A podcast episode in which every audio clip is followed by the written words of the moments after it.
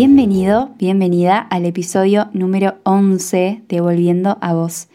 Aprovecho para agradecer a cada personita que pasa por este espacio, que se toma el tiempo de escuchar. Me encanta hacer esto porque, bueno, me permite expresar parte de lo que soy, parte de lo que me interesa compartir, siempre a partir de mi propia experiencia, de mi propia búsqueda, de mi propio proceso. Así que acá seguiremos. Te cuento que para el día de hoy se me ocurrió hablar un poquito sobre algunas de las señales que podemos vivir si nos encontramos en un proceso de despertar de la conciencia o del famoso despertar espiritual, como se, se, lo suele llamar también. Así que si resonás con este tema, te invito a compartir juntos este ratito de reflexión.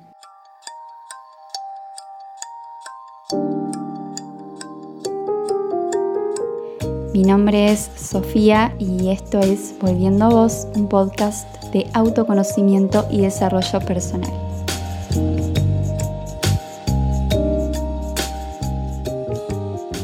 ¿Qué es el despertar espiritual?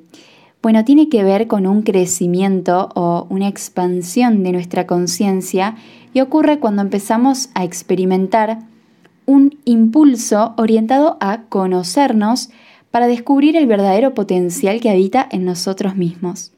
¿Y por qué?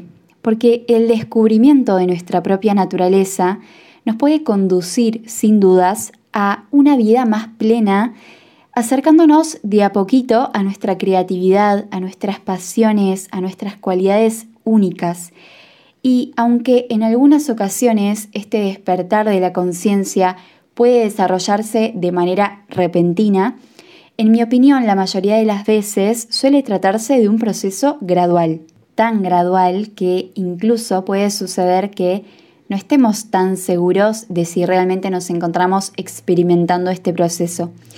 Cuando digo de forma repentina, me refiero a cuando surge a raíz de, por ejemplo, una enfermedad, un accidente, em, dar a luz, una experiencia emocional muy fuerte, eh, una pérdida significativa.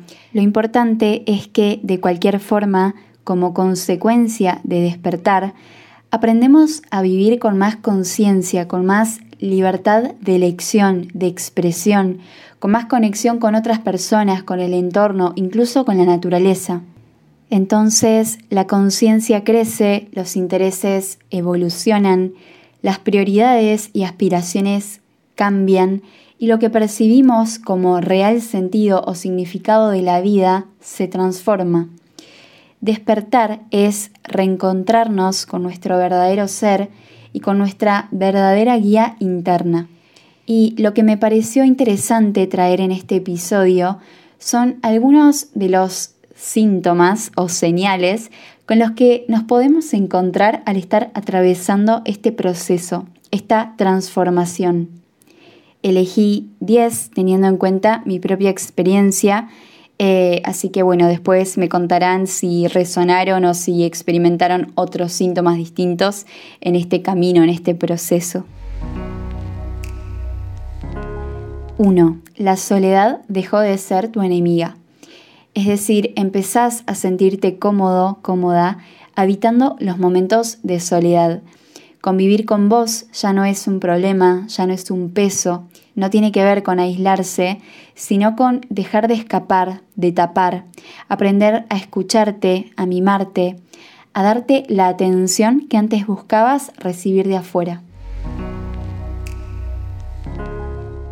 2. Cuanto más simple, mejor te diste cuenta de que la felicidad se construye a diario, desde los actos más pequeños, más simples, levantarte por la mañana, respirar, agradecer, crear tiempo para conectar con vos, nutrir tu cuerpo, mente y alma con una alimentación sana, aprender algo nuevo que sea significativo para vos, dedicar tiempo a eso que te enciende, valorar el presente, los vínculos que te potencian. Priorizás la simpleza porque cuanto menos posees, más libre te sentís, más liviano es tu andar. 3. Aparece el sentimiento de no pertenencia. Ya no te sentís cómodo en los mismos lugares o con las mismas personas que antes sí. Y aunque pueda ser extraño en un principio, esta situación suele habilitar espacios de disfrute y de conexión en soledad. Entendés que estás en un momento de cambio, de expansión, de evolución y que resulta normal dejar de resonar en ciertos entornos, con ciertos hábitos, relaciones. Observas que todos parecen estar encantados con una misma melodía, mientras que vos quizás te sentís inspirado por otra y es que a veces toca ir contracorriente por un momento, porque si estás dispuesto a celebrar tu identidad y abrirte a lo desconocido, probablemente encuentres pronto una nueva tribu. Quiero decir, personas que están vibrando en tu misma frecuencia, que cultivan valores similares, que comparten intereses en común. Como dijo alguna vez un filósofo y poeta norteamericano, si alguien no marcha a igual paso que sus compañeros, puede que se deba al hecho de escuchar un tambor diferente. Es importante que camine al ritmo de la música que oye, aunque ésta sea lenta y remota, porque es siguiendo esa música que podrá hallar su lugar en el mundo, su sentido de existencia, dejando de percibirse defectuoso para, en cambio, honrar su singularidad y acompañar a otros, ¿por qué no?, a dignificar la propia. 4. Tu conexión con la naturaleza se intensifica. En definitiva, la desconexión que muchas veces se siente con la naturaleza tiene que ver con un rechazo hacia la propia biología, es decir, vivimos en una sociedad que nos impone llevar ritmos exageradamente rápidos, potenciando de esta manera la ansiedad, la insatisfacción el estrés, la sensación de vacío. Entonces creo que comenzar a sentirte parte del todo tiene que ver con entender que la conexión que existe con la naturaleza refleja el nivel de conexión que se tiene también con el mundo interno. Y ambas son necesarias para sentirse vivo, pleno, consciente, en coherencia. 5. Cuidas más tu templo adquiriste nuevos hábitos saludables, pero no por una cuestión estética, sino porque comprendes que tu cuerpo es tu templo, tu hogar. Cuidas y nutrís entonces cuerpo, mente y alma desde la escucha y la conexión con tus necesidades reales, prestando más atención no solo a lo que consumís a nivel alimentación, sino también teniendo en cuenta las personas con las que te rodeas, los lugares que frecuentás, los libros que lees, la música que escuchás. 6. Tu sensibilidad se agudizó. Hay una frase que encontré que dice, la sensibilidad es una fortaleza que hace que el ser humano se vuelva cuidadoso con aquello con lo que establece contacto. Entonces, cuando tu sensibilidad se agudiza, lo que ves, escuchás, tocas, olés, o sentís tiene más intensidad. Por lo tanto, todo aquello con lo que tomás contacto se vuelve más vivo. ¿Y por qué? Porque todo tu foco de atención está dirigido hacia lo que la vida te invita a sentir en ese momento. Ser sensible implica que estés presente, que tu empatía se potencie al igual que tu intuición, que conectes profundamente con tus emociones y con las de los demás que aprecies de una forma especial lo que te transmite belleza, amor, que tu creatividad aumente mientras tu mundo interior se expande. 7. Buscas el significado en tu vida. Y es que si bien la realización personal es una necesidad inherente al ser humano, no es una búsqueda que se suele fomentar con frecuencia, digamos. Vivimos en una sociedad en donde se prima más la búsqueda de la seguridad material que la satisfacción o el disfrute a través de una actividad laboral, por ejemplo. Lo vemos en comentarios típicos como busca una carrera que tenga salida laboral, que te dé plata, mejor tener los pies en la tierra, vivir de tu pasión es imposible. Entonces nos convertimos en personas vacías, insatisfechas. ¿Y por qué? Porque hay incoherencia entre lo que somos, lo que queremos ser y lo que estamos haciendo hoy con nuestra vida. Una vez que se indaga en el propio autoconocimiento, es probable que se tenga mayor claridad acerca de nuestro propósito, y es que esa claridad es lo que permite alinear deseo y acción y por lo tanto comenzar a construir un camino con significado. 8. Te haces cargo de tus decisiones. Cada situación en la vida nos ofrece la oportunidad de responder. Despertar tiene que ver con elegir conscientemente de qué forma hacerlo y esto implica cierta responsabilidad frente a los acontecimientos que vamos viviendo. Una postura muy habitual suele ser la de víctima, donde el objetivo, quizás inconsciente, es la búsqueda de la inocencia. Entonces la responsabilidad no es mía, sino de un tercero. Es una postura culturalmente aceptada que no permite el error. Sin embargo, el precio que pagamos por la inocencia es nuestra impotencia. ¿Y por qué? Porque naturalizar esta postura inhabilita la posibilidad de tener logros propios. ¿Por qué? Porque siempre voy a tender a depender de otros.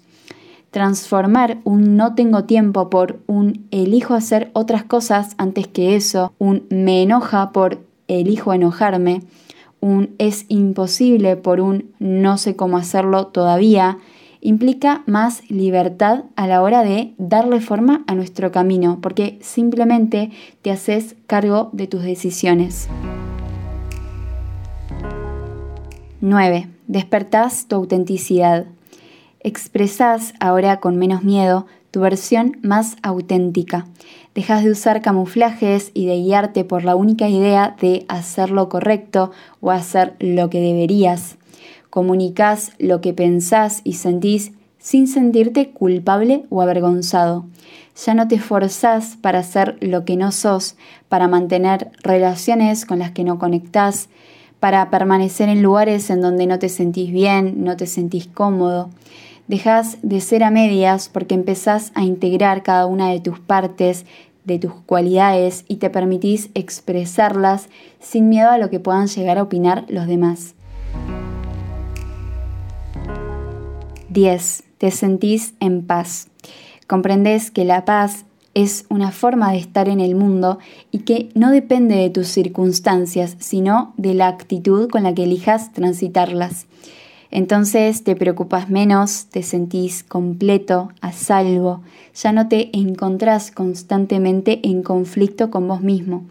Esa lucha interna cesa al igual que tu deseo de estar siempre en otro lugar de buscar siempre ser alguien más. Y hasta acá las 10 señales con las que creo nos podemos encontrar al estar atravesando este proceso de conciencia, de despertar.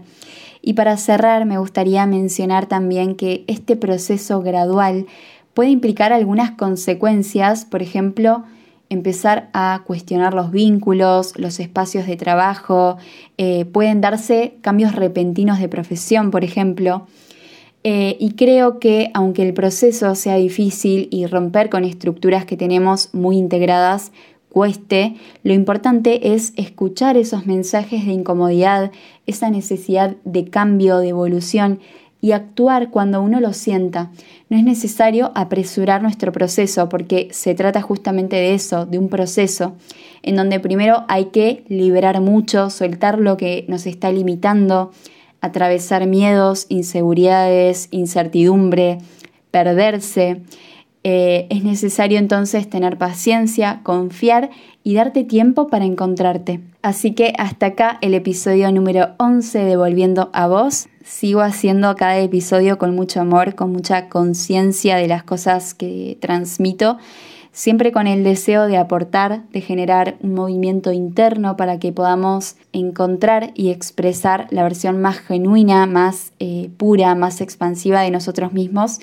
Así que si este episodio te gustó, hacémelo saber y si sentís que puede resonar con alguien más, podés compartírselo también. Nos encontramos la próxima, te mando un beso enorme.